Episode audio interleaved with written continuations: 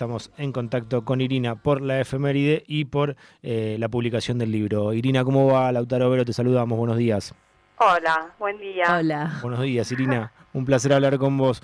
Eh, bien, bueno, estaba hojeando un poquito el libro que me llegó ayer, eh, cada uno de los capítulos, y uno como que son tantas las cosas que tiene para hablar de lo que sucedió y de lo que vos contás en el libro, que, eh, bueno, no sé, no, vamos a hacer tiempo, pero mm, empecemos por, lo que te motivó a escribir, a escribir el libro. Mira, lo, lo principal es que me parecía que, que este hecho fue un, bueno, un hecho de violencia política, el más importante desde, desde la vuelta de la democracia y me parece que fue bastante ninguneado por unos cuantos medios de comunicación eh, e incluso por la política misma, ¿no? Mm. Y me parecía importante, por un lado, dejar testimonio de lo que pasó durante todo este año, eh, y cuando digo dejar testimonio hablo en distintos planos, ¿no? Eh, tanto en el plano judicial, que bueno, fue una investigación la que se refiere exclusivamente al atentado muy defectuosa y que genera muchas dudas, ¿no? Eh, porque se elevó a juicio oral solamente con los tres principales acusados del hecho material, pero no se profundizó en las, en las vinculaciones políticas y financieras eh, si bien quedó en instrucción una, una pista muy famosa, la pista Milman, ¿no? Pasó un año y uno no puede creer que el celular del diputado... No, sí, pero no se, no se analizó todavía. Mm. es como que te toman el pelo. Lo entregó, pero no se analizó. Lo entregó, pero no se analizó porque está porque apeló en casación. O sea, mm. y la Cámara de Diputados ya lo autorizó, ¿no? Pero bueno, es una de las tantas eh, expresiones de de cómo se investiga en Argentina y además cómo se trató un hecho de esta gravedad como si fuera una causa más prácticamente, ¿no? Y bueno, por un lado, esa es una de las cuestiones que había que analizar. Eh, me parecía importante hacer un análisis del contexto, ¿no? De justamente todo lo que la justicia dejó a un lado.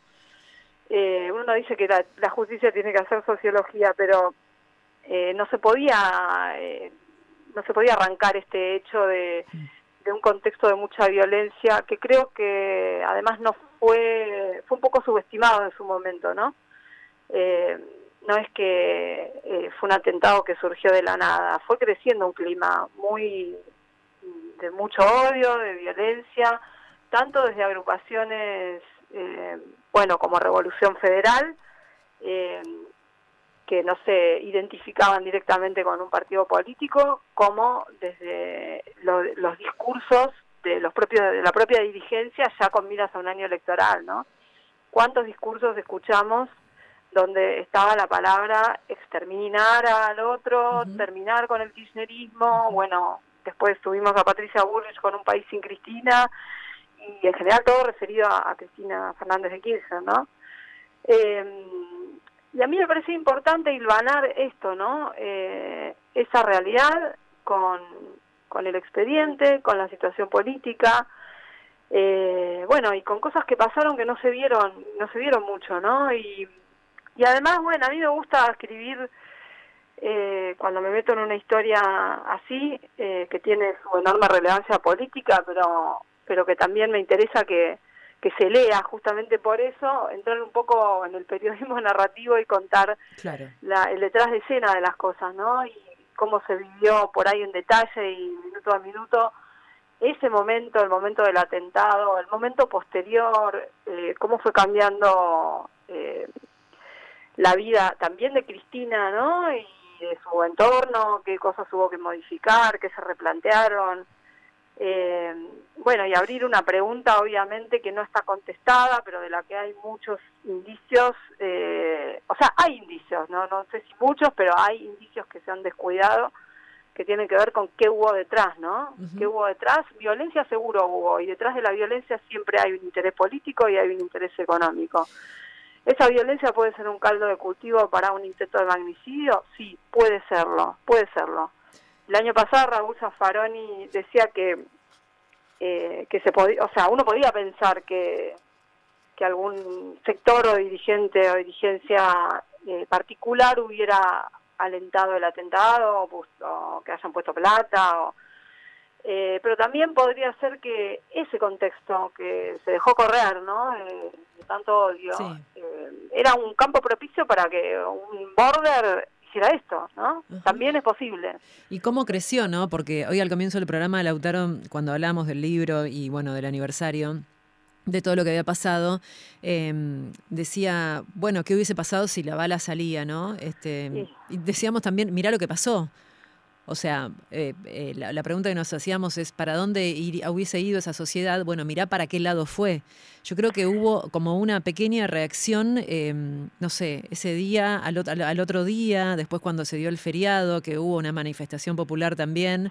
Pero después, desde la estructura mediática, desde el discurso político, esas narrativas, digamos, para nada hicieron marcha atrás con... No, todo Al contrario. Exacto. Todo se disolvió y lo que tenés es el resultado de la última paso.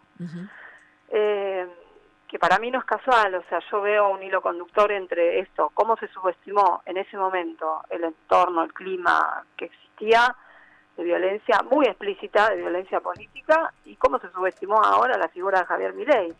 Eh, que representa, digamos, el negacionismo, el negacionismo y, un poquito más también, digamos, este, para empezar, ¿no? Sí, bueno, muchos de los personajes que están involucrados acá eh, eran seguidores de Javier Milei, ¿no? Eh, bueno, incluso el propio Fernando Sabac Montiel, si bien le discutía a, la novia Brenda Uliarte, ¿no? que están los dos detenidos, le discutía algunas cuestiones políticas, él fue y se sacó una foto con Milei. Hoy la publicamos la foto esa, está un poco movida porque es una set, pero es una foto que publicamos hoy en página 12 con un adelanto del libro, ¿no? Mm que no se había visto, pero que para mí te marca, eh, explica un poco, ¿no? Eh, todo. Eh, este, ese, ese hilo conductor que, que, transcurrió durante todo este año. me parece que además realmente la, como decías Vero, la, la política, digo, uno los medios ya tenemos asumido que son empresas y que además juegan para juegan para el poder real, ¿no? Sí, que están al servicio del, sí. Pero bueno, la dirigencia política en sí se, abrió con este tema, ¿no? Y, y bueno, y ahí quedó, y cada tanto algunos periodistas escribimos alguna nota, ¿no? Bueno, a mí me parecía muy importante eh, dejar eh, testimonio de esto y va a seguir, ¿no? Seguramente, porque ahora tiene que venir el juicio oral. El abogado de Brenda Uliarte, que es Carlos Tejeldín, ahora eh, dijo que, anunció que, bueno, que Brenda va a declarar que va a vincular de alguna manera a Gerardo Milman y colaboradores de él que le tiraban unos mangos para que fueran a agitar a las inmediaciones de la casa de Cristina. ¿Te sorprendió esto de Tejeldín, Irina? ¿Cómo? ¿Te sorprendió esta declaración de Tejeldín sobre mm, Brenda Uriarte, vinculando a, Milman? Sí, un poco sí. Eh, tenía alguna alguna pista de que podía llegar a, él la quería hacer declarar de entrada, pero se le apuraron y le, elevaron la, se apuró la jueza y apenas entonces se tiene la causa y elevó la, la elevó a juicio. Mm. Eh, entonces, bueno, no pudo declarar antes de la elevación a juicio, por eso ahora está intentando esta estrategia en esa ese legajo que queda todavía en la etapa de instrucción, ¿no? Pero que sería muy importante si se lograra corroborar algo, porque sería por fin eh, bueno, dar algún sustento a, una vinculación de tipo político, ¿no? Eh, ahora hay que esperar que declare, que diga, que aporte pruebas, obviamente, ¿no? Pero con esto algo seguramente habrá, uno quiere imaginar. No, no sé. Eh, va a ser interesante si es que la si es que la declaración se produce.